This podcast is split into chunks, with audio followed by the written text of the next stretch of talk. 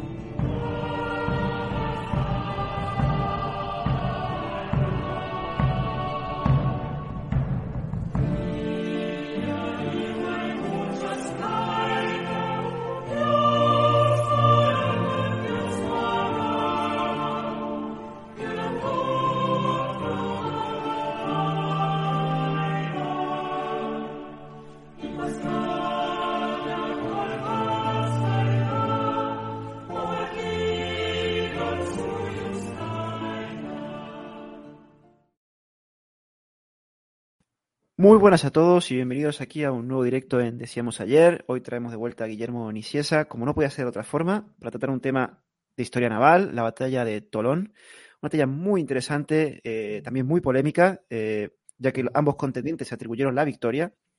A ver si podemos contestar esa pregunta, Guillermo.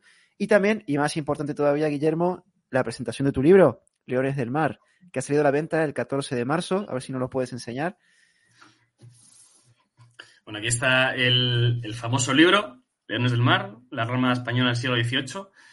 Y pues nada, eso, publicado ya en formato físico desde el lunes, desde el día 14, y a partir de ahora, bueno, ahora con el tema un poco de, del tema del transporte y tal, pues está, si no está en las librerías, está llegando, en Amazon lo mismo, está entrando en todos los sitios, ya se están, algunos se han agotado incluso ya, estamos reponiendo el stock de Amazon, de Amazon y demás. Así que nada, pues aquí está, el libro este que sirve para leer, para calzar mesas y como arma arrojadiza para lo que haga falta, vamos, como metralla incluso para los barcos, si hace falta. Entonces tratas la Armada del siglo XVIII comentas, ¿no? Sí, sí, sí. Básicamente, pues bueno, eh, empiezo poniendo un poco en contexto lo que eran las armadas imperiales, explicando un poco, pues bueno, eh, desde el descubrimiento de América hacia hasta 1700, ¿no? Eso son unas páginas simplemente por poner un poco de contexto, cómo funcionaban las armadas imperiales de los Habsburgo y demás. Y luego, pues bueno, ya entro en, en lo que es el cambio de dinastía, el reformismo naval borbónico, y a partir de ahí, pues en adelante, ¿no? Pues eh, las primeras partes sí que son, por ejemplo, un poco más técnicas, habla de eso, la construcción naval, los arsenales, eh, todas las reformas que se hicieron los Borbones y luego, pues bueno, sí que entra la parte de, las series de navíos, la construcción y demás. Y luego, pues bueno, cosas tan, a, mi parecer, tan interesantes como las, las, maniobras de vela de la época, los tratados de, tratados de vela, las reales ordenanzas, cómo vivía un marinero en aquella época, uniformes, tácticas de combate. Y luego, bueno, la parte final ya, pues ya estaríamos hablando precisamente de, de, batallas navales y expediciones ilustradas, que no hay que olvidar que la Marina del siglo XVIII precisamente se conoció como la Marina Ilustrada. Así que, bueno, esa dualidad he querido pues también que, viniera, que costara en el libro. Y por lo demás el libro, pues bueno, 600 páginas y sobre todo mucho apoyo, como se llama el otro día en Twitter, muchísimo apoyo visual, muchísimas láminas, blanco y negro, color, en fin, que, al final es también importante, pues bueno, ilustrar muchísimas cosas y por lo menos que la gente, eh, yo creo que es más interesante también, ¿no? No solo leerlo en formato párrafo, sino que poder verlo en láminas, ¿no? O en, o en dibujos para entenderlo mejor y, bueno, para disfrutarlo el doble también, en definitiva. Eh, también me has comentado fuera de cámara eh, que también vas a hacer presentaciones en el Museo Naval de Madrid. Eh, ¿Qué día y día y hora? Así la gente, si quieres, lo puede apuntar. Estamos todavía, estamos todavía cerrando. Seguramente por Twitter daremos la confirmación oficial como tal, ya con el, con el cartel promocional y demás, ¿no? Para que la gente, bueno, con bastante margen además, ¿eh? porque estábamos hablando de, principios de abril. Teóricamente será la primera presentación en el Museo Naval de, Museo Naval de, de Madrid hacia el 5 de abril el 7 seguramente me bajé a Cartagena, también al Museo Naval de Cartagena. Y luego ya a finales de abril, probablemente el 28, estamos todavía cerrando la ESA, en el Museo Naval de Ferrol. Entonces, bueno, haríamos esas tres así un poco del tirón de principio y luego haríamos ya parón pues hasta, hasta septiembre seguramente, hasta otoño. Y ahí retomaríamos la segunda parte del tour, de este, este tour naval, ¿no? Tour marítimo. Y nos iríamos a Bilbao, a Santander, pues bueno, posiblemente quizá también a Barcelona, y bueno, en Asturias, por supuesto, que yo como estudiante, pues bueno, haría algo pequeño en Gijón y en Oviedo, pues bueno, la gente que se quiera acercar o que, que pues eso, que, se quiera apuntar a una pequeña presentación, pues también haremos algo. Así que un poco eso. También estaré, por cierto, eso, firmando libros en, la Feria del Libro de Madrid, seguramente, como te comentaba fuera de cámaras, el, primer fin de junio. Todavía quedan cosas por cerrar y demás, pero bueno, esto, que la gente no se vuelva muy loca, esto ya daremos confirmación oficial cuando, cuando sepamos algo, eh, de forma oficialísima y, y nada, y estén atentos porque vienen muchas novedades. Pues ya saben, gente, hay que seguir a Guillermo en Twitter, tenéis el link en la descripción. También he puesto el link en Amazon del libro, por si lo queréis comprar, para daros la mayor facilidad posible. Y ya sabéis, si lo queréis firmado, tenéis que seguir a Guillermo para saber dónde va a estar, para que os lo pueda firmar. Pues bien, Guillermo, pasemos ya al tema de hoy, que es la batalla de Torón o de Cabo Sissier, como es conocida. Un poco de contexto, estamos en Guerra del Asiento, Guerra de Austriaca, y aquí lo que me llama la atención de este conflicto es eh, la divergencia de fuerzas entre Gran Bretaña y España, bueno, Inglaterra y España. Eh, porque el poderío naval británico ya en esta época era bastante importante, por lo que tengo entendido. Sí, de hecho, bueno, eh, curiosamente, la guerra del asiento, España, España e Inglaterra, para, como, ha sido tradición desde la época prácticamente medieval, ¿no? Eh, estuvieron en guerra prácticamente eh, cada, cada X años, si no muchas veces de forma interrumpida durante prácticamente siglos enteros. Entonces, en este caso, la, guerra del asiento es una guerra muy interesante porque digamos que fue, se, considera muchas veces ¿no? una, una, parte específica, una parte, la parte anglo-española precisamente, de la guerra de sucesión austríaca, aunque realmente empezó antes, ¿no? Estamos hablando de que esta guerra empezó en el 39, 1739, y la guerra de sucesión austríaca, pues empezó en el 40. Entonces, bueno, pues es verdad que España e Inglaterra, Reino Unido ya en este caso, nunca tuvieron grandes problemas para, para estar en guerra. Todo lo contrario, cualquier excusa era buena. Y de hecho, precisamente en esta guerra hay una excusa tan, vamos, tan llamativa como la oreja de un corsario, ¿no? De un contrabandista inglés. Estamos hablando de la famosa eh, oreja de, Robert Jenkins, ¿no? del pirata, corsario, contrabandista, como se le quiera llamar. Bueno, es, un suceso, un casus belli realmente, ¿no? Que, que se dio en esta, en esta guerra. No está del todo claro si sucedió realmente. ¿no? Fue bastante, pues bueno, fue muy favorable, digamos, para el Parlamento británico, o al menos para la oposición del Parlamento británico en realidad, porque los, eh, el propio gobierno británico no tenía muchas ganas de meterse en guerra con España otra vez. Pero sí que es verdad que por las presiones de, la oposición británica y de Robert Jenkins, que por lo visto se plantó en el propio Parlamento con su oreja metida en un, en un tarro de, de cristal, ¿no? Diciendo, mira lo que me han hecho, ¿no? Y con aquella amenaza, pues bueno, muy poco disimulada, que según él le había dicho un capitán español, eh, Juan de León Fandiño, que le había dicho, eh, dile a tu rey que lo mismo le haré si a lo mismo se atreve. Una frase, pues bueno, bastante apócrifa realmente, ¿no? Porque es verdad que hasta hace mucho, hace no mucho, eh, la figura de Juan de León Fandiño no se tenía claro si existía realmente. Ahora se sabe que sí que fue, era un, por lo visto, un, vecino, quiero decir, eh, vivía en, La Habana y era de procedencia gallega. Hubo incluso problemas con el nombre, no se tenía claro si era Juan o Julio de León Fandiño. Esto es porque muchas veces en los documentos de época eh, el nombre Juan muchas veces se, escribía como una J, A, digamos como una especie de, no de diminutivo, sino de forma abreviada, ¿no? Y entonces la gente no, no, tenía muy claro si era Juan, si era Julio, sabe que era Juan al final. Y sí que es verdad que luego, por ejemplo, el propio navío de este, este era, corsario español realmente, ¿no? Lo que pasa es que los corsarios españoles, precisamente en esta guerra y sobre todo en el Caribe, actuaban fundamentalmente como policía naval, eran prácticamente guardacostas, a eso se dedicaban, ¿no? Básicamente a evitar que hubiera contrabando precisamente entre los territorios españoles de ultramar y eh, en Reino Unido o las colonias británicas, que había bastante además, por cierto.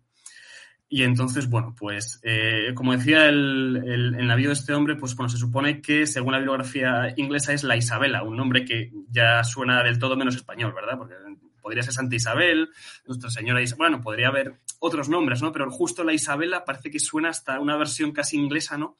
De ese nombre tan español que es Isabel o Santa Isabel. Entonces, bueno, no se tiene muy claro lo que pasó.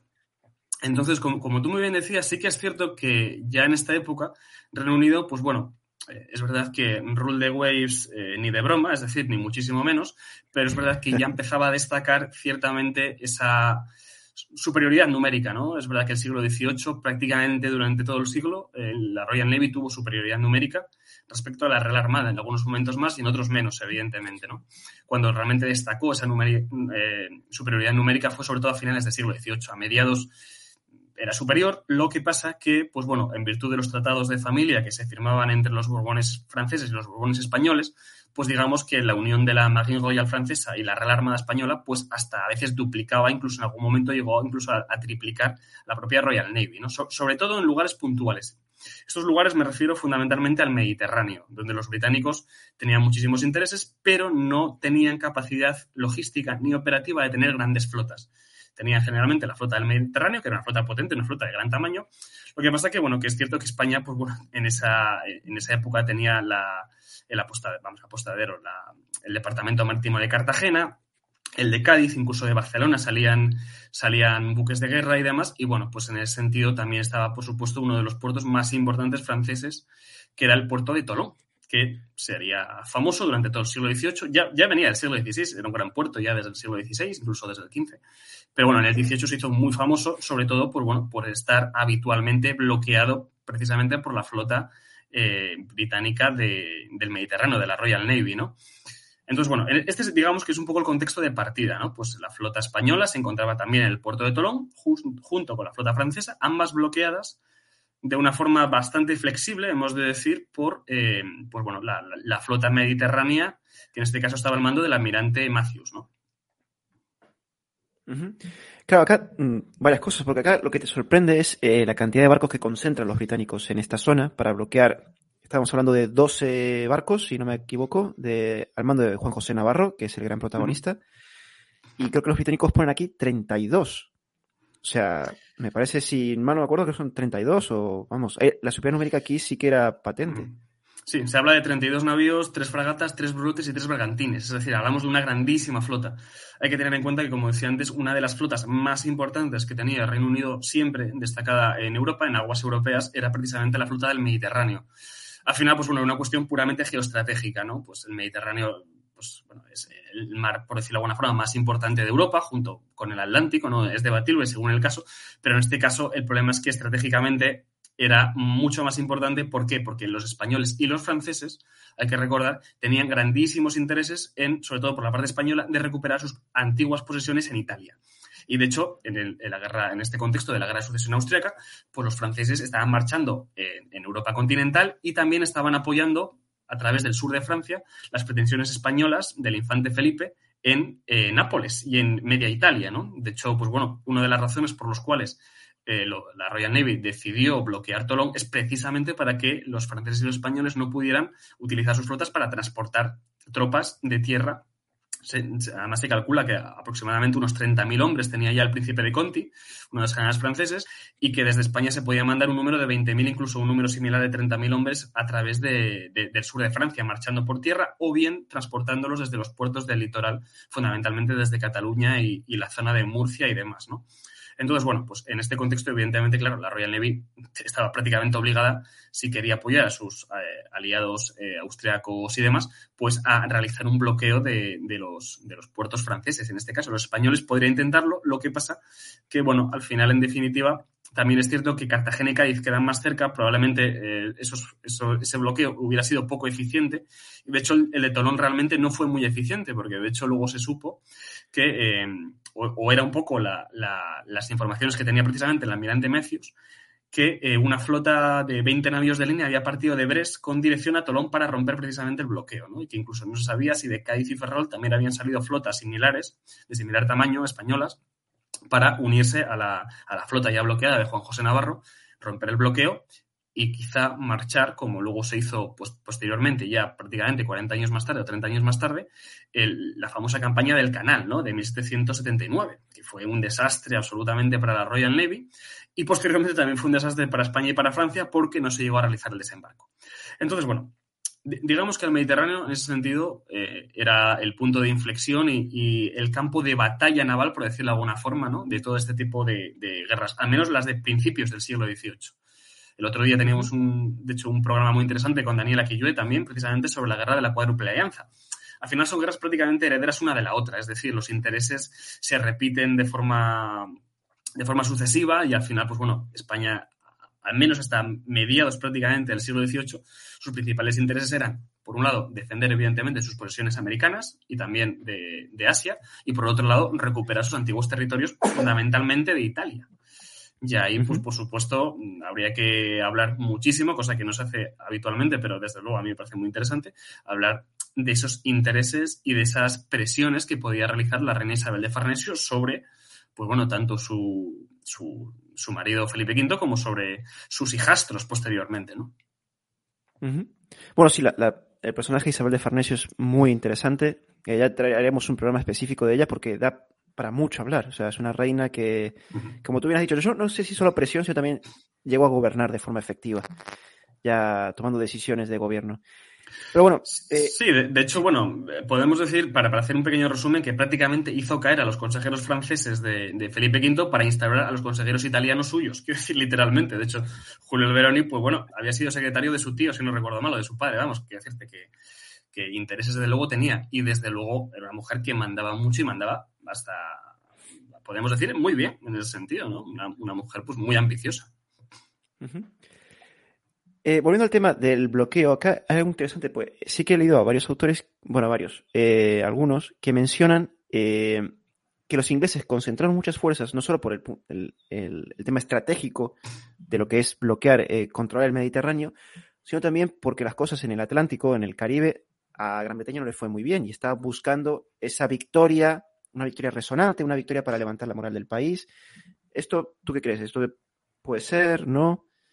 Sí, esto, bueno, tiene, tiene todo el sentido del mundo. Lo que pasa es que hay que tener en cuenta que precisamente las, sobre todo las derrotas de Reino Unido en, estos años son posteriores a, la batalla de Tolón. La batalla de Tolón o del Cabo Sicie es prácticamente la primera.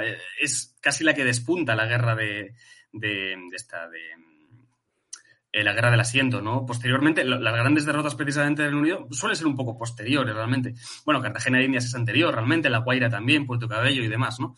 Entonces, bueno, sí, sí y no, ¿no? Eh, depende un poco de, cómo queramos verlo. Es cierto que, las operaciones eh, Portobelo les había salido muy bien al principio, ¿no? Precisamente con Berno. Luego, posteriormente, eh, pues tanto Cartagena de Indias, La Guaira, Puerto Cabello, Santiago de Cuba y demás fueron un absoluto desastre para la Royal Navy, teniendo muchísimas bajas, perdiendo muchísimos navíos y sobre todo, pues habiendo vendido la piel de un oso, el oso español, antes de cazarlo, pero mucho antes de cazarlo. Ahí estaba el problema, ¿no? De ahí viene un poco, pues, los famosos medallones de Vernon y, el famoso eh, Britannia Rule de Ways, ¿no? Que por eso digo yo muchas veces en broma, Britannia Rule Nothing habitualmente, ¿no?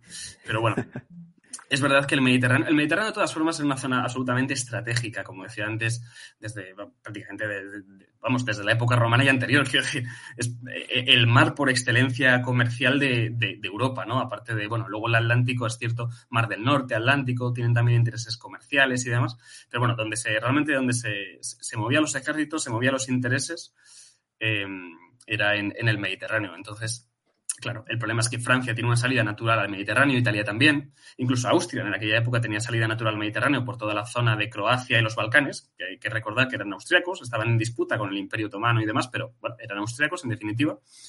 Y España, por supuesto, pues bueno, siendo una península plantada eh, entre el Atlántico y el Mediterráneo, pues más estratégicamente imposible, ¿no?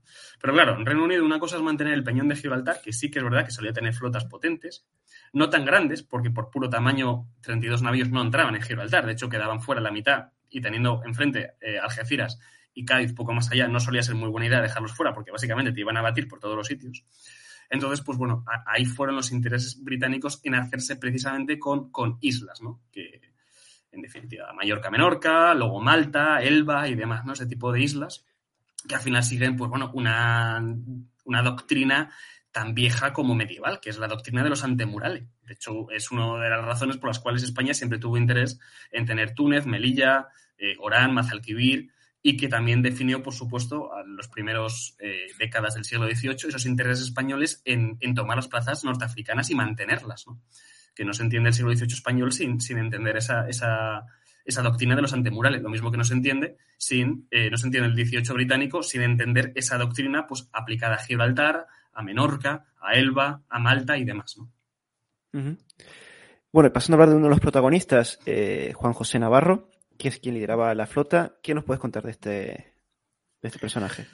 Pues Juan José Navarro tuvo una vida muy interesante eh, por muchas razones y, y, es que empezó a servir a los ejércitos del rey, es decir, en tierra como tal. Luego, y además tenía un grado relativamente alto cuando pasó a formar parte de la Real Armada como guardia marina. De hecho, estábamos hablando de que era prácticamente, había sido capitán, estaba a punto, había ascendido casi recientemente a teniente coronel y de eso pues pasó de forma paralela a ser guardia marina, es decir, al, primer grado dentro de los oficiales navales. ¿no? Fue uno de los egresados de precisamente del primer, el primer curso de la Real Academia de Guardias Marinas, que se había fundado en 1717. Se había fundado prácticamente para las campañas de precisamente de Cerdeña y de Sicilia, ¿no? En las que participaría Navarro de forma además muy, muy, muy importante y de forma con una conducta muy heroica. Había sido además el comandante de, los, eh, de las compañías de guardias marinas, que en aquel momento además se les había dado un cierto toque de eh, tropa de casa real, por decirlo de alguna forma. Es decir, era una tropa, una tropa de élite, pero una tropa noble, ¿no? Por decirlo de alguna forma. Eh, casi siempre los guardias marinos, pues bueno, procedían de las familias aristocráticas españolas, con lo cual por eso eh, habían sido, por un lado, pues considerados tropa de Casa Real, es decir, tropa del rey, del rey como, como, como, guardias, ¿no? En ese sentido. Y, y también, pues, como, como digo, como guardias nobles, ¿no? Como, como, podrían haber sido, por decirlo de alguna forma, aunque no es lo mismo, pero bueno, para que la, gente no se entienda, como los famosos mosqueteros del rey, ¿no? De, de Luis XIII y demás, ¿no? O las guardias balonas o las guardias españolas. Lo que pasa que exclusivamente oficiales en este caso, ¿no? Porque los guardias marinas hay que recordar que eran el primer grado de, oficiales navales. Entonces, bueno, como decía, había participado de forma muy notable en este tipo de campañas y luego posteriormente había tenido una carrera pues más bien eh, científica, ¿no? Había escrito varios tratados, un tratado de navegación muy importante, que de hecho fue el que posteriormente acabó desplazando el tratado de, navegación de Jorge Juan, pero estaba prácticamente en vigencia hasta estuvo en vigencia hasta mediados del siglo XVIII, la Real Academia de Guardias Marinas. También hizo un tratado muy interesante precisamente sobre las señales por banderas y señalización dentro de las armadas, que ese sí que se mantuvo prácticamente hasta finales o mediados finales del siglo XVIII. Y luego tuvo, pues bueno, varios estudios y tratados sobre geografía, hidrografía y demás, ¿no? Un científico notable, también uno sobre punterías y artillería. En ese sentido, pues Juan José Navarro pues es un ejemplo más ¿no? de, esos marinos ilustrados españoles, es decir, un oficial naval eh, muy prestigioso, muy con un valor eh, probado en combate, pero a la vez un científico, pues bueno, muy, muy importante y con, con ah, pues eso, con estudios y tratados científicos, pues de, gran calado y de gran importancia, ¿no? En ese sentido. Eh, yo podría decir muchas veces, bueno, es debatible y demás, es evidente, pero yo diría que de su generación fue el, marino de guerra pues más, más prestigioso y más, más completo, por decirlo de alguna forma, ¿no? Por delante de Blas de Lezo, que prácticamente eran contemporáneos. Blas de Lezo era un poco, un poco mayor, si no recuerdo mal, y había extendido un poco antes, pero bueno, ahí estaban los dos eh, prácticamente, ¿no? Fueron dos, yo diría, dos de los héroes precisamente de la guerra de, de la guerra del asiento. Bueno, ya te has metido con Blas de Lezo, ya está. No, no, nos van a matar. no, bueno, que es muy interesante porque ya solo esta acción ya de por sí, o sea, salvando las diferencias con Cartagena de Indias, estamos hablando que con 12 buques consiguió romper, ya veremos cómo, eh, un bloqueo inglés con mínimo 32 navíos y todo lo que vino, eh, todo lo que con ello supone.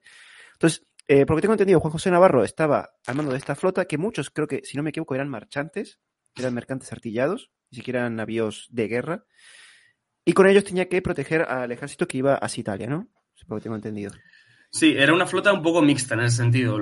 Muchas veces, más que eh, mercantes artillados, que había, había bastantes que eran de, ese, porte, eran, eran los navíos de la tradición del sistema Gatañita, es decir, navíos eh, muy veleros, muy rápidos, de poco peso, a diferencia de lo que al final fueron los navíos españoles, que todo lo contrario, ¿no? Como Santísima Trinidad, que ya eran grandes colosos de muchísimo peso, un poco maniobrables y demás. En este sentido, todavía seguían, como decía, eh, esta, doctrina de construcción de, Antonio de Gaztañeta, que era todo lo contrario, navíos rápidos, veleros, con pocos cañones, montaban la serie, por ejemplo, San Luis, montaba prácticamente apenas 60-64 cañones y cañones de, calibre bastante pequeño, es decir, solía montar cañones, la batería baja, la primera batería, cañones de 18 libras, cuando lo normal era montar cañones precisamente de 70 o, eh, perdón, de, 24 libras, ¿no? Y montar 70 o 74 cañones. Entonces, bueno, es verdad que en ese sentido la flota española, aunque estaba compuesta por 12, 12 navíos de línea, y entre ellos, pues uno de los mayores de, su tiempo y de los que había en Europa en aquel momento, que era precisamente el Real Felipe, que montaba 114 piezas de artillería, la mayoría es cierto que tenían de los 60 a los 64, alguno puntualmente 70, alguno pudo llevar 80, pero la mayoría, pues eso, como decía, hacia los 60-64. Lo cual, pues bueno, evidentemente Por el otro lado, claro, cuando te encuentras con 32 navíos de línea británicos, siendo la mayoría de 70 cañones y montando 24 libras como batería baja, pues la proporción de, fuego, de potencia y demás, pues claro, caía mucho a favor de los británicos, ¿no? Los franceses, por ejemplo, es verdad que tenían 15 navíos de línea, también llevaban algunas fragatas y demás. Y bueno, eh, el porte sí que era más, más similar a los británicos, más hacia los 70 cañones, también alguno de 60, 60 y tantos, y sí que solían montar habitualmente 24 libras. Eh, uno de los problemas, precisamente, de la flota francesa, que combatió al lado de la española en la batalla de, de Tolón o del Cabo Sicié, es que, pues bueno, el, vicealmirante, comandante en jefe de la flota francesa era eh, Elisée eh, Cour de la Boyer, que era un anciano de 78 años. Es decir, era un hombre que probablemente, eh, que es una de las cosas que yo digo en el libro, yo la defiendo bastante de todas formas, pero yo creo que, bueno, eh, era un hombre que estaba más dado para el trabajo burocrático, para el trabajo organizativo, que para mandar una flota. Ya no solo para mandar una flota, sino para mandar una flota en un contexto tan sensible como ese. Porque hay que recordar que Francia e Inglaterra, o Francia y Reino Unido, no estaban todavía en guerra en aquel momento cuando se dio la batalla, ¿no? la guerra acabó despuntando entre ellos posteriormente. España y Reino Unido sí que estaban en guerra, pero Francia no. Pero sin embargo, Tolón estaba bloqueada es decir, entonces los británicos te estaban bloqueando uno de tus puertos. Es una cosa bastante extraña y de hecho fue una de las, es una de las controversias que hay respecto a la batalla, ¿no? Los franceses hasta qué punto participaron, no les interesó, se hicieron los tontos, se hicieron los huecos en este sentido en vez de los franceses. Eh, bueno, pues es, un tema que podemos abordar un poco más adelante cuando ya tratemos lo que es la batalla en sí. Pero desde luego, por eso digo que es, un tema bastante sensible. Y, y la figura quedó bastante en entredicho precisamente la figura del vicealmirante Cook por, por decisiones que tomó en la batalla que ahora comentaremos, que no están del todo claras eh, por qué las tomó así. Sí, porque yo creo que Francia y España, bueno, los Borbones firmaron el pacto de familia para apoyarse en esta guerra cuando ya Navarro ya estaba bloqueado en Tolón.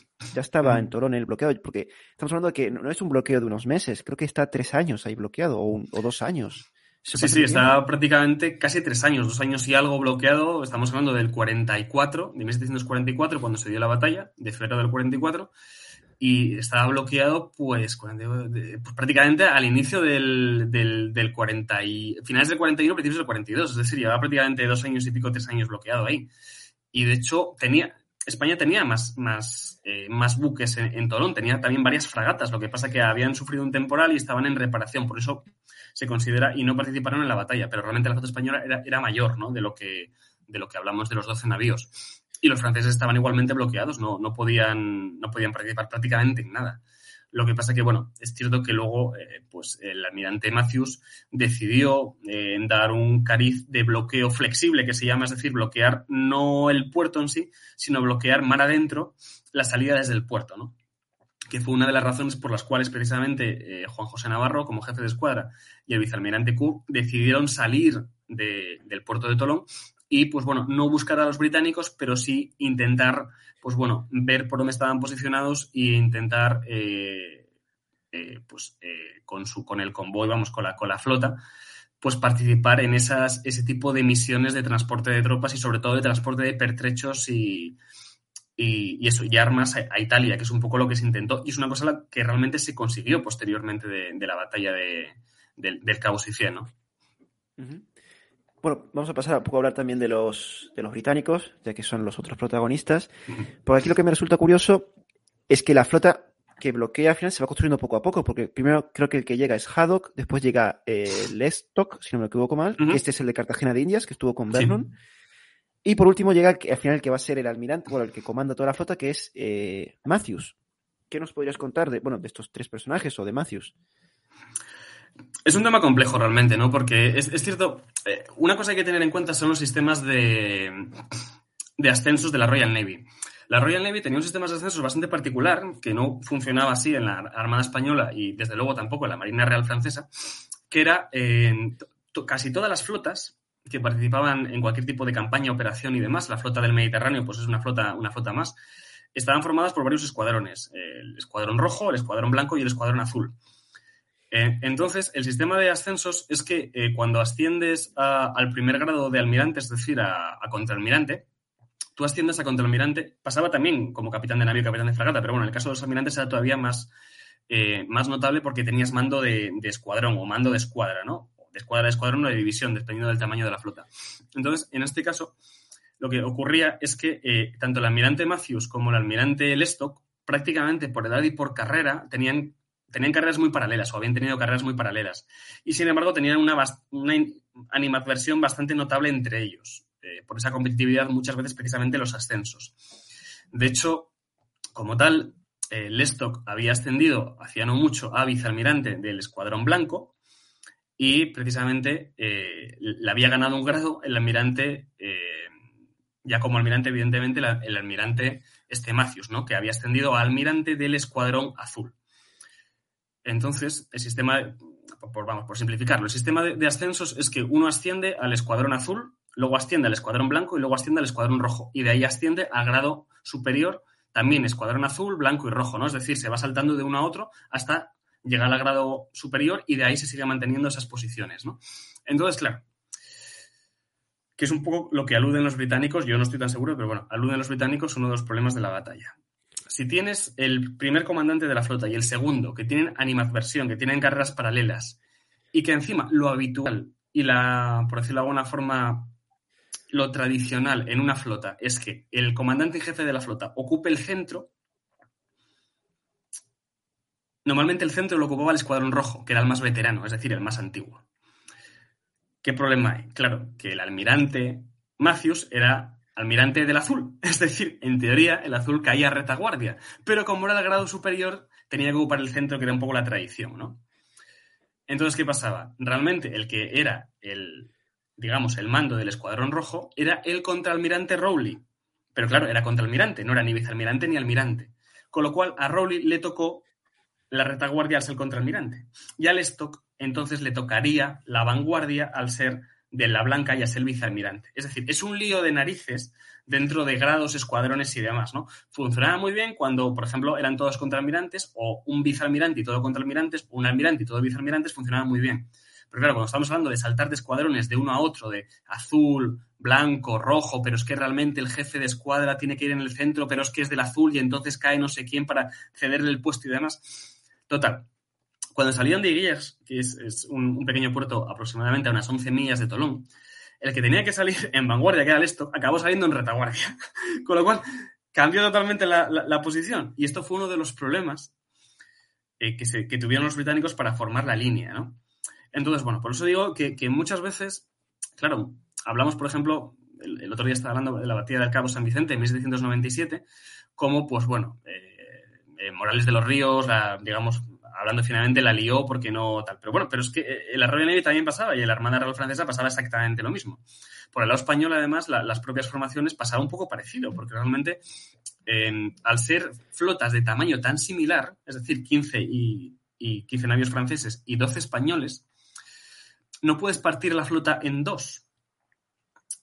Pero fue algo que se hizo realmente, ¿no? La vanguardia la acabó llevando el jefe de escuadra Gadaguet, que era francés, el centro, por tradición, en este caso al ser vicealmirante, lo llevaría Kurt con seis navíos, pero entonces, claro, para que el centro, que es realmente el cuerpo más importante de la flota, fuera suficientemente grande, tuvieron que pasar tres navíos españoles al centro francés, quedando bajo la órbita del mando del vicealmirante Kurt. Y entonces el jefe de escuadra, Juan José Navarro, quedó con la retaguardia española. Por eso digo que, que es que la batalla es muy interesante por muchas razones y una de ellas las, precisamente las posicionales. Y esto al final acabó deviniendo porque las posiciones acabaron perdiéndose.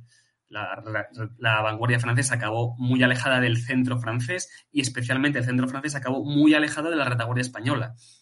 Sin embargo, Lestock, la retaguardia de Lestock, acabó como a 11 millas del centro británico y la vanguardia británica acabó no sabiendo muy bien dónde estaba su, cuerpo principal. Entonces, eh, eh, por eso que, los días, sobre todo el día 21 de febrero, el día antes del combate, fue, un auténtico, tuvo que ser un auténtico dolor de cabeza para todos los almirantes. El hecho de, ver que sus posiciones estaban viciadas. Y hay que tener en cuenta, claro, que en definitiva en aquella época, que era, hablamos de una época bastante restrictiva lo que se refiere a mandos y, posiciones de combate, eh, no podías combatir, no podías iniciar un combate salvo que tuvieras la línea perfectamente formada. Y esto no ocurrió, prácticamente no ocurrió hasta prácticamente una hora, dos horas después de iniciar los, los, combates, lo cual es bastante curioso también. antes de entrar de lleno en los combates, acá eh, creo que en el libro de Víctor San Juan lo menciona, que unos días antes de la salida de la, flota combinada de la hispano-francesa, Kurt de la Bruyère se reúne con Matthews, me parece, que tiene una reunión que por lo que comenta Víctor San Juan, no se sabe de lo que hablaron, ni, ni quedó constancia de lo que se dijeron. Él lo que habla ahí es que una posible traición de Kurt de la Bruyère de tratar de entregar la flota española y deshacerse del problema. ¿Tú qué piensas que pudo haber pasado? Sí, e, e, es un tema complicado. Yo, por ejemplo, eh, sí que es verdad que yo en el libro esa, reunión no la trato y no la comento por una razón, y es precisamente porque no se sabe nada de ella. Es decir, parece que ocurrió, parece, porque es verdad que eh, luego al final del combate, por ejemplo, los españoles llegaron a decir que los franceses habían abierto fuego contra ellos. Entonces, claro, es que estamos hablando de, pues bueno, de muchísimas, no voy a decir fake news, pero de intercambios de acusaciones bastante serios, ¿no? Entre, aliados y demás. Hay que recordar que además, después del combate, al propio Kurt de la Brulla le destituyeron por pasividad en el combate y por no ayudar a sus aliados, pero sin embargo algunos de sus barcos sí que participaron en el combate y ayudaron a recuperar precisamente un navío español. Entonces, eh, es un tema complejo, es un tema muy complejo. Probablemente, que es lo que yo creo, esa reunión sí que existió, pero probablemente tuviera una relación más, eh, por decirlo de alguna forma, diplomática o, o, simplemente de buena fe, ¿no? Explicando que Francia iba a salir de puerto con España, pero que no tenía ninguna intención de buscar el combate, lo cual explicaría un poco la actitud francesa en toda la batalla. De hecho, las órdenes que tenía Kurt, precisamente, de, del almirantazgo francés y, desde la corte y demás, era no iniciar combate con los británicos, salvo que les dispararan primero. Entonces, bueno, eh, yo es verdad que titulo, por ejemplo, el Cabo Sicilia como una sutil traición, entre paréntesis, ¿no? Una sutil traición, porque es verdad que, parece que sobrevuela ¿no? la, controversia de la traición francesa sobre la flota española. Eh, ¿Pudo ser una traición? ¿Pudieron intentar entregar la, la flota española? Yo tengo mis dudas. Yo no lo tengo tan claro. Yo creo que los franceses, como en muchísimos combates, no es, algo nuevo tampoco, pecaron de excesiva eh, de ex excesivo conservadurismo táctico. Es decir, porque una de las acciones que además a mí me parecen más interesantes es cuando se inician los combates y ve que nueve navíos españoles acaban, combat acaban combatiendo contra 19 navíos británicos, los franceses, al menos la vanguardia francesa de Gabaret, sí que trata de hacer un, una maniobra envolvente y de doblar la línea a los británicos. Lo que pasa es que son interceptados, no llega a haber intercambio de artillería, pero digamos que hubo un, cierto baile posicional, ¿no? Es decir, ellos intentaron doblar la línea, los británicos no les dejaron porque les interceptaron, los franceses siguieron en paralelo con los británicos. Eh, es complicado. Quiero decir, si, si, realmente tuvieran intención de ceder la flota española o de, o, de traicionar a los españoles de forma clara y, y, vamos, y notoria, esa maniobra no tendría ningún ningún sentido. No tenía ningún sentido porque era una maniobra muy favorable tácticamente para un combate. Es decir, no sé si estaban buscando el combate, pero desde luego sí que buscaron una posición favorable para el combate. Lo cual, en cierto modo, eh, yo asumo que, que, es que realmente eso, realmente no tenían intención de, de realizar ni de ni, ningún tipo de traición. Bueno, una de las cosas también que se menciona en la que Víctor San Juan se apoya, que puede ser una transición, eh, no sé si lo comentas tú también en tu libro, es cuando van a salir, eh, me parece que Kurt de la Bruyère le ordena a, a, Juan José Navarro ir a, no sé si al Cabo Sicié o ir donde estaban las, a las Islas Gieres, creo que son, donde estaban los británicos, sí. por un pequeño paso en donde que los barcos tenían que pasar uno a uno y prácticamente quedaban vendidos a la flota inglesa. Sí, eso lo comento también en el libro, pero a mí lo que me parece más, más notable, por ejemplo, es que, a ver, se puede ver desde diferentes puntos de vista. O sea, hay, hay, evidentemente, hay argumentos a favor de la traición y hay argumentos en contra. Uno de los argumentos en contra, que yo lo encuentro bastante notable, precisamente, es que una, una, de las peticiones que hizo el almirante Kurt era que los navíos españoles y franceses fueran mixtos en todos los escuadrones. Es decir, navío francés, navío español, navío francés, navío español. Algo que se negó precisamente Navarro. Dijo que no, que cada uno que mandara sus, propias, sus propios navíos, ¿no? Entonces, Kurt, que los franceses no se fiaban mucho de los españoles, y los españoles menos de los franceses, les había, les, le había propuesto que entonces que algunos de los comandantes en los navíos españoles fueran franceses, o al menos segundos comandantes. De hecho, el segundo comandante del navío, eh, Raúl Felipe, del insigne español, era francés, era Monsieur, eh, eh, Las de Coilly, precisamente francés, ¿no? De la flota francesa.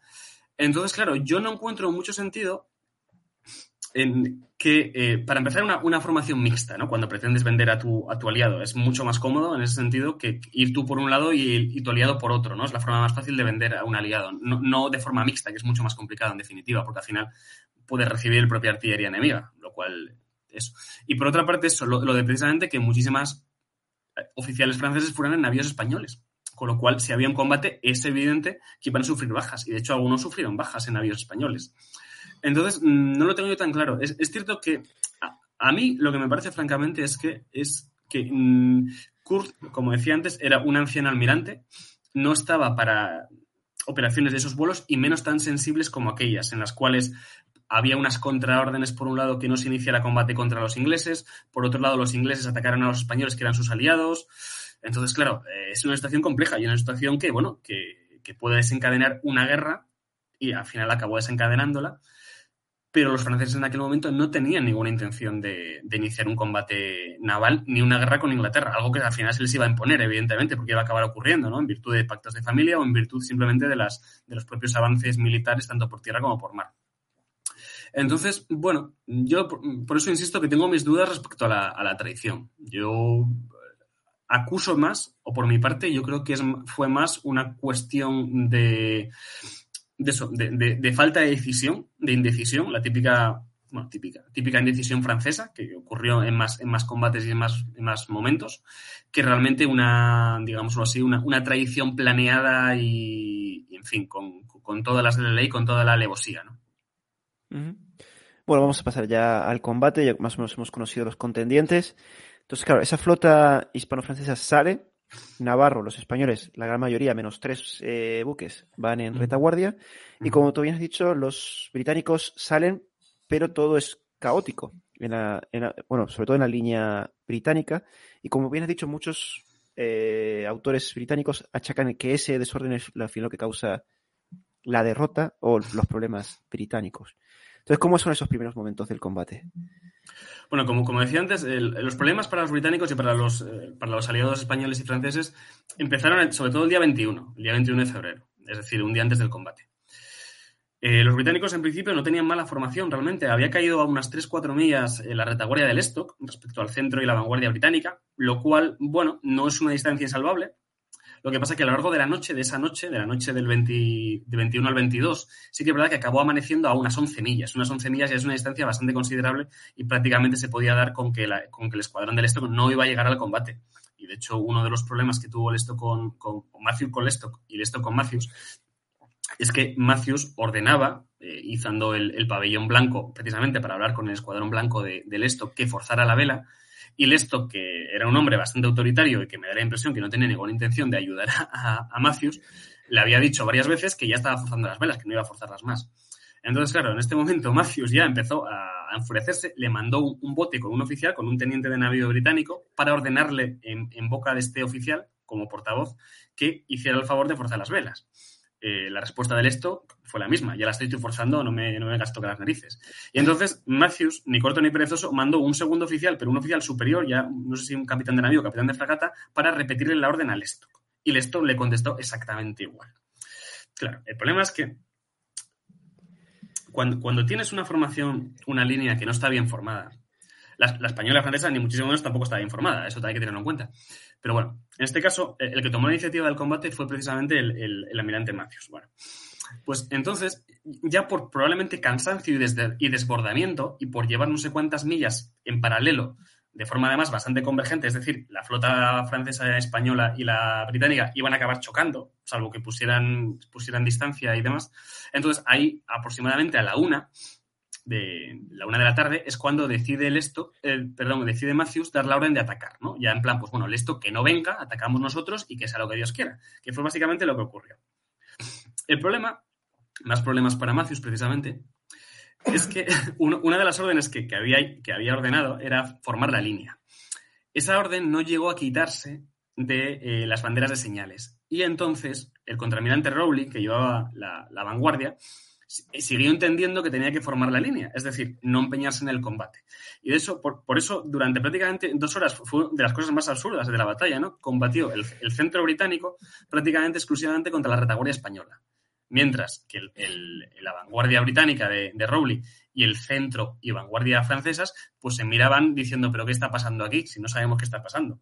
Y de hecho fue una de las razones que luego alegaron los españoles con que los franceses les habían traicionado, porque, claro, una cosa es que te están repartiendo esto para ti y tú contra contra los navíos británicos. En este punto, como, digo, prácticamente se estaban batiendo cerca de 12 navíos británicos contra 9 españoles, menos realmente contra 6, porque tres españoles habían quedado bastante a retaguardia y algunos habían quedado más a vanguardia realmente de, la posición, ¿no? Prácticamente estaba batiendo el Real, el Real Felipe con sus matalotes, con el Hércules y el, creo que era el Constante el otro, contra pues el navío insignia el británico, el Namur, el, el Marlborough y tres o cuatro más básicamente, ¿no? El combate se, estaba midiendo ahí, es realmente donde se estaban dando los combates más importantes. Y claro, cuando Juan José Navarro miraba hacia adelante, veía a toda la escuadra francesa que seguía a su aire sin hacer acuso recibo de que estaban combatiendo sus aliados, y, me imagino que, que, Matthews habrá sentido algo parecido, habrá dicho, pero bueno, este, este hombre, el, señor Rowley, ¿a qué se dedica? Ya no Lesto, que Lesto sabía que no le iba a echar ninguna mano porque lo tenía prácticamente esta, en este momento a cosa de 5 o 6 millas por su retaguardia, ¿no? Entonces, bueno, por eso digo que, es un combate bastante se me parece bastante muchísimas cosas, por cierto, a la batalla precisamente del Cabo San Vicente de 1797. Y también bastante parecida a la del Cabo Espartel. Es decir, hay, hay em, dos flotas que forman en línea, una, una, de ellas va por delante, otra le, le coge por distancia, o sea, por, por alcance, ¿no? Le acaba cogiendo la retaguardia por alcance, combaten entre ellas, la vanguardia parece que no se entera, luego la vanguardia al final acaba notando que algo está pasando en su retaguardia y entonces decide virar. La virada no es ni muchísimo menos la adecuada, ¿no? Porque una de las razones por las que los franceses no llegaron al combate, aparte de ese intento, ¿no? De doblar la línea a los británicos, es que Gabaret, cuando ya se da por enterado Kurt, eh, da órdenes a Gabaret que, que dé la vuelta, que, que, que dé la vuelta y que se una al combate para intentar salvar a los españoles. Entonces, claro, lo que ocurre es que Gabaret tiene la brillante idea de mandar virar en sucesión y, por eh, avante. Es decir, en vez de virar en redondo, que por la posición del viento ibas a cortarle casi por definición la, línea a los británicos, o al menos ibas a doblar la línea, resulta que decide virar eso por avante y además em, en sucesión. Es decir, el primer navío vira, cuando vira el primero, vira el segundo detrás y así, ¿no? Es decir, que, vas haciendo una forma de U eso cuando quieres llegar pronto al combate no tiene ningún sentido.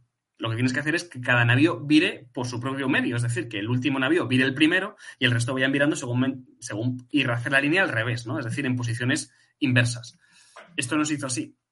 Entonces, claro, cuando los españoles llevaban cosa de tres horas combatiendo, resulta que los franceses sí que estaban empezando a virar y a dar la vuelta. Hay un momento muy interesante que los españoles además luego eh, se quejan bastante y es que llegan a cruzarse en un momento la vanguardia, la vanguardia británica, que, ya se está prácticamente retirando del combate, contra la vanguardia francesa que va en sentido contrario. Se cruzan y no se disparan, se miran mutuamente, han debido hasta saludarse a decir, ¿qué pasa? ¿Cómo va eso? Yo voy al combate, ah, no, pues yo ya me voy. Y, y los españoles, claro, estaban atónitos porque estaban teniendo muchísimas bajas. De hecho, los españoles tuvieron muchísimas bajas en el combate. Los británicos también, ojo. Sí, sí, sí, sí. Claro, pues tú, eh, por lo que has dibujado, solamente ha peleado la escuadra de Juan José Navarro, bueno, una parte de esa escuadra, y Matthews. Y, y, una parte de Matthews. Prácticamente el centro de Matthews. Sí, sí, algo, de, algo de vanguardia, sobre todo la vanguardia británica más retrasada, es cierto que en algunos casos llegó a combatir y demás, pero por ejemplo la retaguardia británica prácticamente no se unió al combate, se unió cuando ya había acabado el combate y los navíos más adelantados británicos no participaron y la vanguardia francesa no participó y algún navío del centro francés sí que es cierto que llegó a virar porque, bueno, por, su propia posición estaba más o menos cerca y fueron los que consiguieron salvar el navío, navío poder, ¿no? Con apoyo español, evidentemente, ¿no? Es decir, fueron los franceses un poco los que apoyaron a los españoles para salvar el navío poder. Pero por lo demás es que el combate prácticamente fue la retaguardia española Además, como decía, no todos los navíos, porque algunos por su propia posición no pudieron combatir muchísimo tiempo por la, por la cuestión del viento y demás contra prácticamente el centro, el centro entero y parte de la vanguardia británica. Estamos hablando, pues eso, hay algunos que dicen 19 navíos contra 9, bueno, yo creo que fueron algo menos de 19 probablemente, pero desde luego no fueron más de 7 navíos españoles los que llevaron el peso del combate. De hecho, el peso del combate diría que lo llevaron cuatro. El Real Felipe, el Hércules, el, el, el, Santa Isabel, el, el Constante y el Poder, esos navíos con una proporción de 3 a 4 a 1 fueron los que combatieron. Sí, sí, sí. Porque claro, acá surge la duda, porque, bueno, sabemos que el stock no iba a ayudar, ya sea porque no le daba el viento o porque a él no le daba la gana de ayudar. Eso ya quedará en el interior del stock. Pero Rowley, estamos hablando que él, por lo que comentaste, él viró para irse. ¿No tenía ninguna intención de virar para apoyar a Matthews? No, yo, decía Gabaret, yo decía Gabaret, la vanguardia francesa. Ah. No, Rowley, el problema que tuvo, como decía antes, es que eh, tuvo una confusión de órdenes. Es decir, la orden que estaba izada era formar la línea, la orden izada en el navío insignia de en Namur, de, vamos, Namur, de, de este de, de y él entendió que esa orden seguía vigente. Posteriormente, eh, Matthews el almirante Matthews dio la orden de, unir, de iniciar el combate, unirse al combate, pero claro, seguía izada la orden de formar la línea, que son dos órdenes en ese contexto contradictorias, ¿no? O sea, uno no puede formar la línea y a la vez unirse al combate. ¿Por qué? Porque por la propia posición hubiera obligado a, Rowley, al contraalmirante Rowley, a atacar directamente la vanguardia francesa. Cosa que no hizo, con lo cual hubo un, digamos que también un lío entre ellos, ¿no? Luego, Rowley es eso. Luego ya al final, cuando intentó dar la vuelta y tal, ya estaba, ya había dado la orden precisamente este Matthews de, vamos, de, alejarse del combate. Los españoles estaban alejando, los franceses estaban empezando a dar la vuelta. Bueno, al final el combate, dicho de alguna forma, había terminado, ya no había nada que hacer, ¿no? Y es entonces cuando llegó Lestock, al final de todo, diciendo, bueno, hola, ¿qué tal? ¿Qué ha pasado aquí, no? Claro, entonces centrándonos un poco en esos pequeños combates, eh, bueno, ese pequeño, en el combate entre Matthews y Juan José Navarro, estamos hablando de esa diferencia numérica. Los españoles resisten, eh, por lo que vamos, por lo que pude leer, eh, hasta los ingleses están sorprendidos de la capacidad de fuego de esos barcos españoles. Y creo que Matthews intenta ya, como medida desesperada antes de retirarse, es el uso de un brulote. Sí, el, famoso Angale, que, que, es, pues eso, montan un brulote probablemente con, con lo que tenían de, de, una fragata o de, o de un bergantín, probablemente fuera más bien tipo fragata. Pues eso, un brulote al final es un barco que está lleno de material incendiario, de, bueno, en fin, cualquier tipo de, de materia también inflamable y demás, de barriles de pólvora, y la intención que tienes con un brolote es eh, prenderle fuego y lanzarlo contra, a poder ser contra una formación cerrada de navíos enemigos, ¿no? En ese sentido, pues bueno, el, Real Felipe estaba secundado por sus dos matalotes y, bueno, estaban más o menos prietos. Eh, luego realmente estaban bastante más alejados. Lo que pasa que en ese momento, claro, los británicos tuvieron un pequeño problema y es que los, los, tres navíos que habían quedado más, más atrasados respecto a la, línea, a la línea española forzaron la vela de forma muy notable para llegar al combate y unirse e intentar salvar o al menos intentar apoyar al navío Real Felipe, que en aquel momento se estaba batiendo con hasta cuatro navíos británicos, entre ellos la mayoría de 90 cañones. Es decir, 114 cañones contra dos de 90 y otros casi dos de 70-80 cañones. Es decir, eh, un combate muy desigualado. Y sin embargo, el, tanto el navío Namur de, de este, eh, de Matthews como el, el Marlborough habían casi tenían casi se habían tenido que quitar de la línea de combate porque eh, le estaba haciendo tanto fuego el Real Felipe que le estaba causando muchísimos daños. De hecho, los dos capitanes de bandera de los dos navíos habían fallecido, acababan de morir los dos comandantes, ¿no? Y, fue cuando precisamente Matthews decidió mandar este brulote. Entonces, en el brulote, pues se montó, se dice que es el capitán este, McKay, yo no sé si es capitán o, hablan de comandante McKay por prueba de traducción, ¿no? Captain McKay, lo que pasa es que Captain hace referencia a capitán de navío, la traducción española. Dudo bastante que, que McKay fuera un capitán de navío y, se le pusiera la mando de un brolote. Lo más típico es que fuera un, teniente de navío, probablemente, ¿no?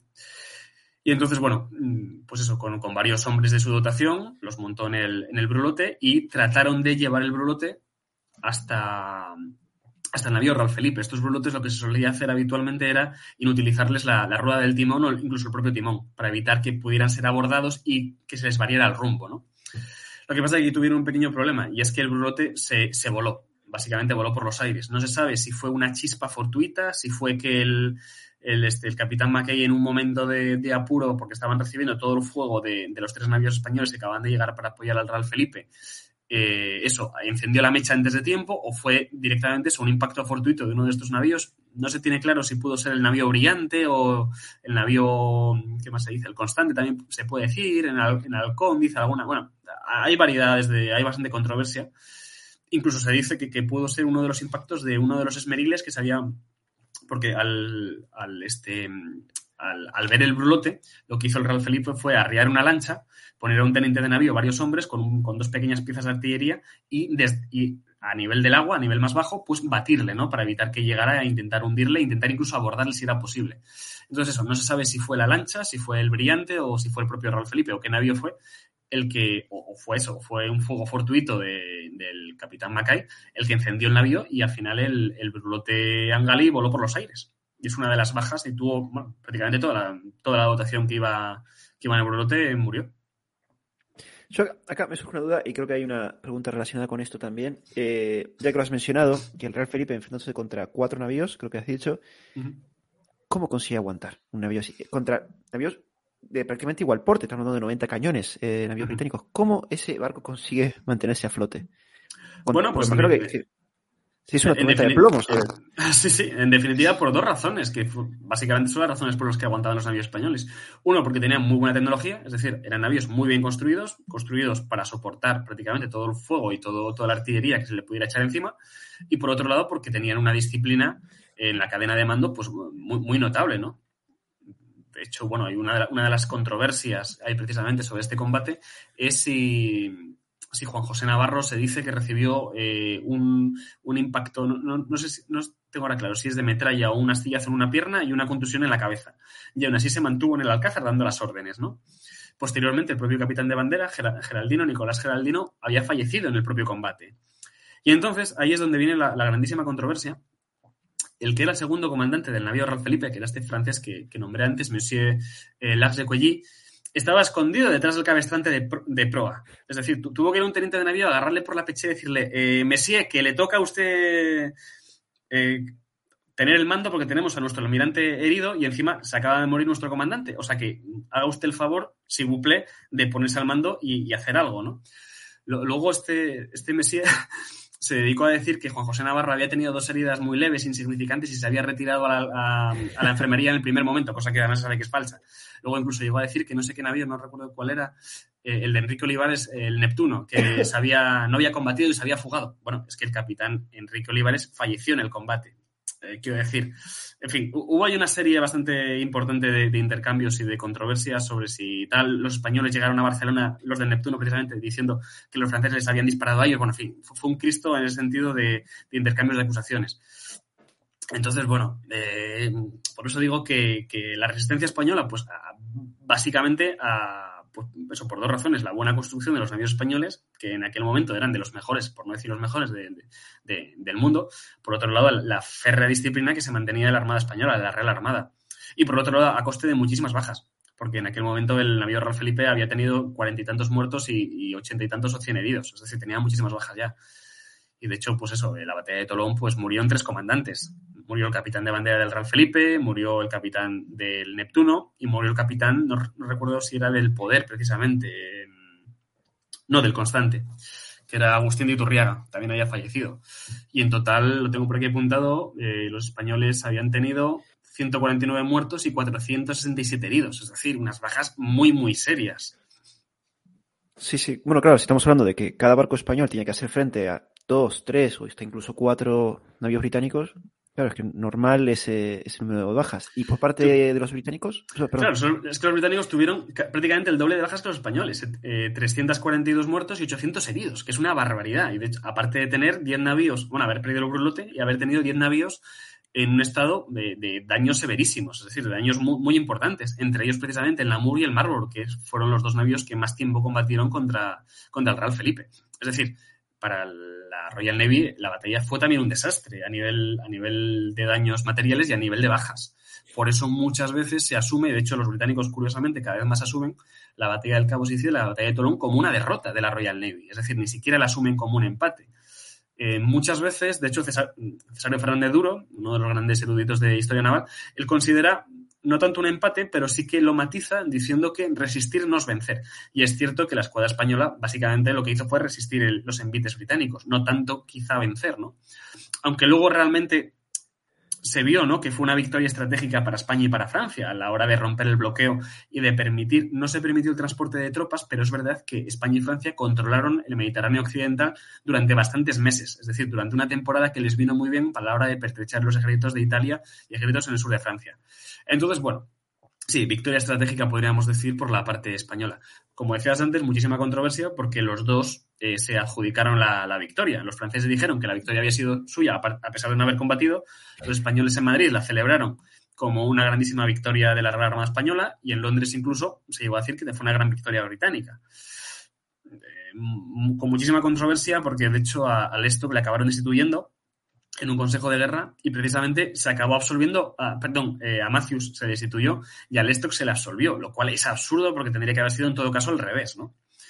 Lo que pasa es que, bueno, Lestock es verdad que era un hombre muy bien posicionado en la corte, tenía sus contactos, tenía buenos amigos y contactos en el almirantazgo y Matthews, pues bueno, era ese tipo de persona muchas veces incómoda, ¿no?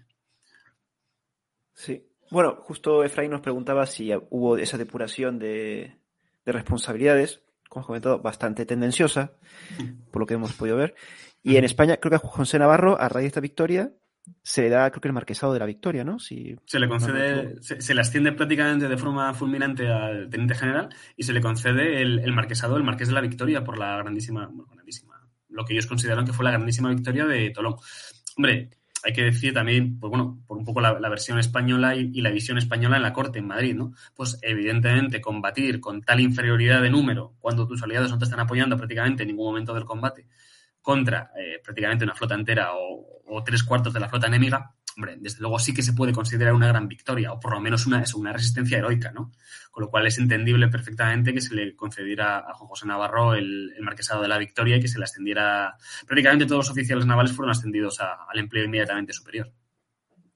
Aparte, yo coincido contigo, se puede hablar de victoria porque al final lo que tú has dicho, consiguieron el control del Mediterráneo durante unos meses, que permitió todo ese movimiento de flota, y aparte es que los británicos, eh, bueno, creo que eso no lo hemos mencionado, pero al día siguiente se retiran del campo de batalla. Son ellos los que ceden el campo de batalla. Entonces, al final, si tu enemigo se va, tú no le vas a poner la zancadilla para que se vaya. De hecho, prácticamente después del combate, eh, prácticamente eso, cuando los franceses empezaron a hacer la virada y demás, los británicos, Matthews ya consideró que, el campo estaba perdido, es decir, que no, había nada que hacer.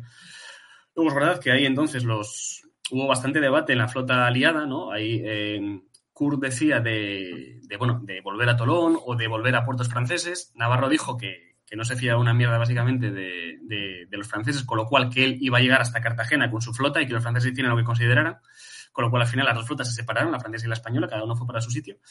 Y entonces, los, cuando llegó el stock, sí que es verdad que Matthews ahí es donde, que, fue luego lo que se alegó en su contra, precisamente el Consejo de Guerra, que, debería haber perseguido la flota enemiga, ¿no? Se, se llegó a decir de él, bueno, pero realmente la flota enemiga ya estaba a bastantes millas de distancia y no había ningún interés en tener un segundo combate. Sobre todo porque es que un segundo combate podría implicar de participar los franceses en este caso, que probablemente ya empezarían a participar, que la flota británica iba a perder el combate, probablemente, porque había tenido muchísimas bajas y muchísimos daños en los navíos. Estamos hablando de, prácticamente más de un tercio de los navíos eh, habían combatido y tenían daños bastante severos. 10 navíos de los 32 que llevaban los británicos, hombre, es un número bastante serio.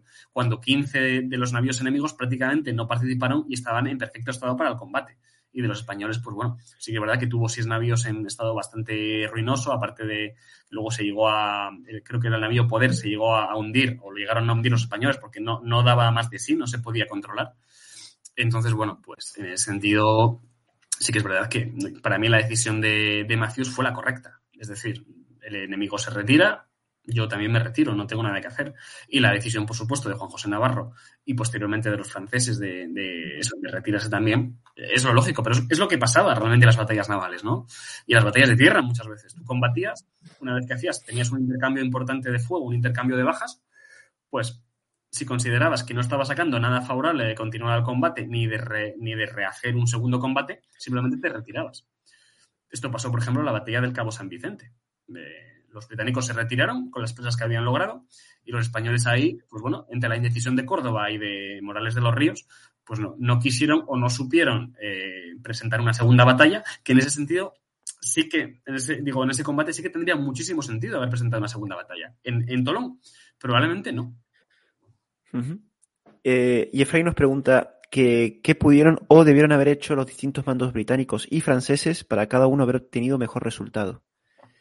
Hombre, por la parte, que es un poco lo que alegaban los, mandos españoles, eh, en un primer momento, cuando estaba medio formada la línea británica, todavía no había llegado a la retaguardia del Stock, lo suyo hubiera sido devolverles un cabo pasaro, que es lo que digo yo muchas veces, ¿no? Es decir, aprovechar la superioridad española y francesa para atacar el centro de la vanguardia británica, destrozarles y luego esperar a que llegara el Stock o no llegara o el Stock virara y se pusiera en fuga lo cual hubiera sido una victoria de, muchísimo calado. Y fue una cosa que, había, que estaba pidiendo Juan José Navarro precisamente a Kurt. Lo que pasa que Kurt, pues bueno, pues entre que era un hombre anciano y que había recibido órdenes de no empeñarse en el combate, salvo que fueron atacados primero, pues bueno, pues eh, es una cosa curiosa, como decía antes, porque eso, porque estás viendo realmente que están atacando a tu aliado. ¿Eso se considera que estás recibiendo fuego que puedes empeñarte en el combate? Yo creo que sí. O sea, yo creo que Kurt tenía la legitimidad suficiente después en el Consejo de Guerra o, vamos, o de cara al almirantazgo de Francia, de decir, mire usted, pero es que yo iba en conserva con mi aliado y estaban atacando, estaban batiendo a mi aliado, con lo cual yo, evidentemente, en virtud de pactos de familia, en virtud de alianza, decidí apoyar a mi aliado, que es lo lógico y lo esperable. Los franceses no lo hicieron pues bueno, ahí entra un poco las dudas y la controversia de si hubo sutil traición, si no hubo traición, si fue simplemente falta de iniciativa o bueno, o cada uno lo, puede ver como, o lo puede entender como considere, ¿no?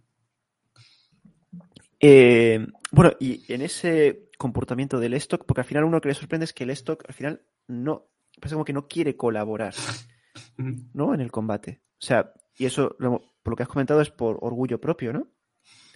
A ver, el stock hay que entenderlo también Ningún almirante quería, mm, en ese sentido, eh, poner en juego su escuadrón, que al final era suyo, es decir, ni siquiera era del almirante jefe, era prácticamente suyo. El responsable, en cierto modo, era, pues eso, en este caso, Lestock era responsable del escuadrón blanco, que era el que le pertenecía, al, el que tenía mando, y, no quería empeñarse en un combate, sobre todo porque es verdad que había amanecido a una distancia eh, bastante importante. La, gran pregunta, a mi parecer, es, ¿de haber forzado más las velas, Lestock hubiera llegado al combate?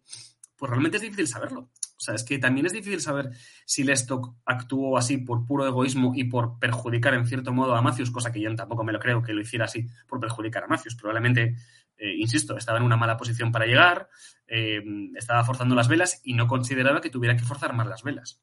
Simplemente es eso, ¿no? Que tampoco tenía interés en ayudar a Matthews, también, también es posible, pero vamos, de haber podido llegar al combate, yo estoy convencido que hubiera llegado al combate. Más que nada porque de no llegar al combate te juegas. Aquí en el Consejo de Guerra tuvo muchísima suerte el Stock, pero se jugó que podía haber sido condenado, expulsado y destituido por, por inactividad o por, por pasividad o por falta falta de decisión, ¿no? Cosa que, que, además pasaba muchísimo en la Royal Navy. Hay que recordar que la Royal Navy era una de las pocas flotas, una de las pocas armadas, en las cuales se fusilaba a los almirantes cuando hacían ese tipo de errores, ¿no? Al almirante Bill, que había perdido Menorca, si no recuerdo, Menorca, Mallorca, sí, en prácticamente poco antes de, esta época.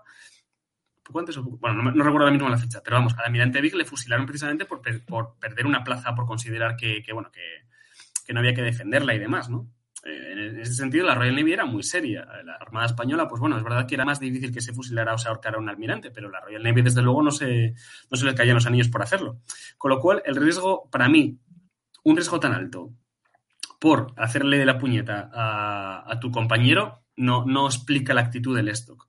Para mí la actitud del stock explica que estaba en una mala posición para llegar, eh, había quedado durante la noche, probablemente por errores también, ¿no? De, la navegación en conserva y demás, algún error también de navegación y demás.